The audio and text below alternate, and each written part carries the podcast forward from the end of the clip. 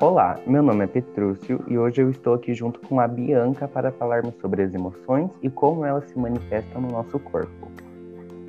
Olá! Antes da gente discutir sobre as emoções, é importante entender que, embora emoção seja usada como sinônimo de sentimento, cada um tem seu próprio significado, mas ambos mantêm uma relação. Isso porque a junção de duas ou mais emoções resulta em um sentimento. Por exemplo, se uma pessoa se sente triste e ao mesmo tempo surpresa, ela vivencia então o sentimento de desmotivação. As emoções têm um papel muito importante nas nossas vidas, porque são elas que nos trazem significados e conexões, nos ajudam a desenvolver e a controlar sentimentos de uma forma geral. Dentre todas as emoções, cinco são consideradas principais, sendo divididas em agradáveis e desagradáveis. A alegria, considerada uma emoção agradável, está relacionada com a felicidade e positividade que sentimos após, por exemplo, atingir um objetivo pessoal, e ela pode se manifestar em um sorriso ou um olhar.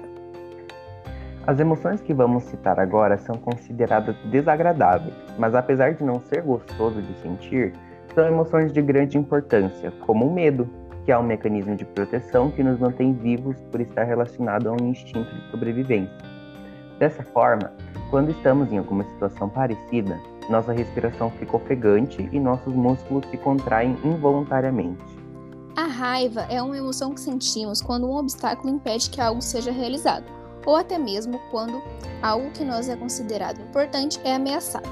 Neste caso, a raiva nos prepara para o ataque, para que possamos proteger este algo. A raiva se manifesta através de respostas agressivas, sejam elas físicas ou verbais. Portanto, devemos contê-la para que a situação não saia do controle. A tristeza é uma emoção que acarreta outros sentimentos, como a solidão, culpa, angústia ou dor. Normalmente nos sentimos tristes após alguma situação ter resultado em um fim que não esperávamos, como por exemplo um término amoroso. A tristeza se manifesta de uma maneira rígida no nosso organismo, nos deixando desanimados e cansados. O nojo é a necessidade que nosso organismo tem de rejeitar alguma coisa, criando uma sensação de desgosto.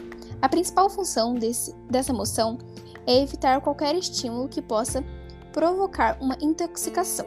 Já no âmbito social, o nojo se refere à rejeição de estímulos sociais, situações ou pessoas tóxicas. O nojo se manifesta nos causando náusea e mal-estar gastrointestinal. Resumindo, as emoções sempre estarão presentes. No entanto, temos que aprender a lidar com elas e também como controlá-las. Bom, pessoal, o nosso podcast sobre as emoções vai ficando por aqui. Obrigada pela atenção e até a próxima!